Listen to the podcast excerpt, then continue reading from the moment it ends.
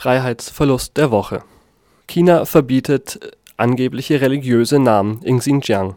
Die regierende Kommunistische Partei Chinas hat in der Stadt Xinjiang eine Liste an verbotenen Namen veröffentlicht.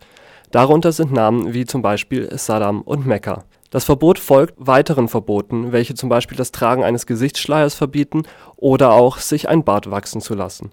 Die Behörden reagieren damit laut eigenen Angaben auf eine Reihe von Anschlägen und Angriffen in der Region.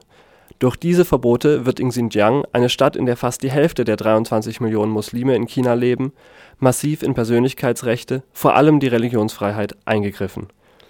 Die Liste an Namen ist derzeit nur zum Teil öffentlich.